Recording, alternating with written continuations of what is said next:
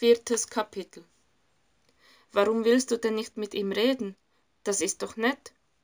Andrea sah wie immer kein Problem, wie offensichtlich es auch war. Meine Mutter war bei ihm. Und? Sie kannten sich, er wusste davon, weißt du, er wusste es und ich nicht. Nein, danke, kein Bedarf. Komm schon, er hat Schweigepflicht. Selbst wenn er was gewusst hat, durfte er nichts sagen. Ich weiß, aber es ist, aber gibt es nicht auch eine moralische Pflicht? Gib ihm doch eine Chance. Sandra seufzte in den Telefonhörer. Sag mir lieber, wie ich mein Portemonnaie finden soll. Dir bleibt nur eines. Du musst zum Jobcenter und um Kredit bitten. Das machen die bei dringenden Sachen. Und wie dringend sind Weihnachtsgeschenke? Nimm's mir nicht übel, Sandra, aber so langsam. Was? Du musst auch an deine Kinder denken. Was? Könntest du wieder normal werden? Normal? Wütend legte Sandra den Hörer auf. Andrea meinte es nicht böse, aber das hatte gesessen. Am meisten tat weh, dass Sandra selbst wusste, dass es so nicht weitergehen konnte. Seit vier Jahren lag die Trauer wie eine Eisdecke über ihrem Leben, hatte alles unter sich eingefroren.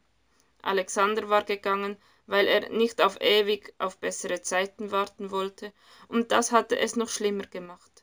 Aber was, aber war das unnormal? Wahrscheinlich, denn so fühlte es sich an. Sie schaute auf, das Visiten, sie schaute auf die Visitenkarte des Pastors, die sie neben das Bild ihrer Mutter gelegt hatte. Plötzlich wirkte es wie eine geheime Absprache zwischen den beiden. Nein, sie würde ihn niemals anrufen, nicht mal seinen Namen lesen. Und zum Jobcenter konnte sie erst nächste Woche wenn sie überhaupt so schnell einen Termin bekam. Als die Kinder im Bett waren, holte Sandra das Fotoalbum hervor. Ihre Mutter lächelte auf den Bildern. Sie zeigten sie gemeinsam beim Eislaufen, an der Ostsee, zur Einschulung, im Garten. Es waren Zeugen einer eigentlich glücklichen Kindheit. Ihre Mutter hatte sich bemüht, ihr Liebe und Zeit zu schenken und die Lücke zu füllen, die ihr Vater hinterlassen hatte, als er wegen einer Jüngeren verschwand. Seit Sandras fünften Geburtstag waren sie allein gewesen. Keine Geschwister, kein Onkel oder Tanten. Der Vater tauchte irgendwann wieder auf und wohnte in der Nachbarstadt. Aber er blieb ein Fremder, und als er an einem Herzinfarkt starb, hinterließ er keine Lücke. Das war, bevor sie Alexander kennenlernte. Und nun war Sandra selbst die Mutter, die einzige für ihre Kinder.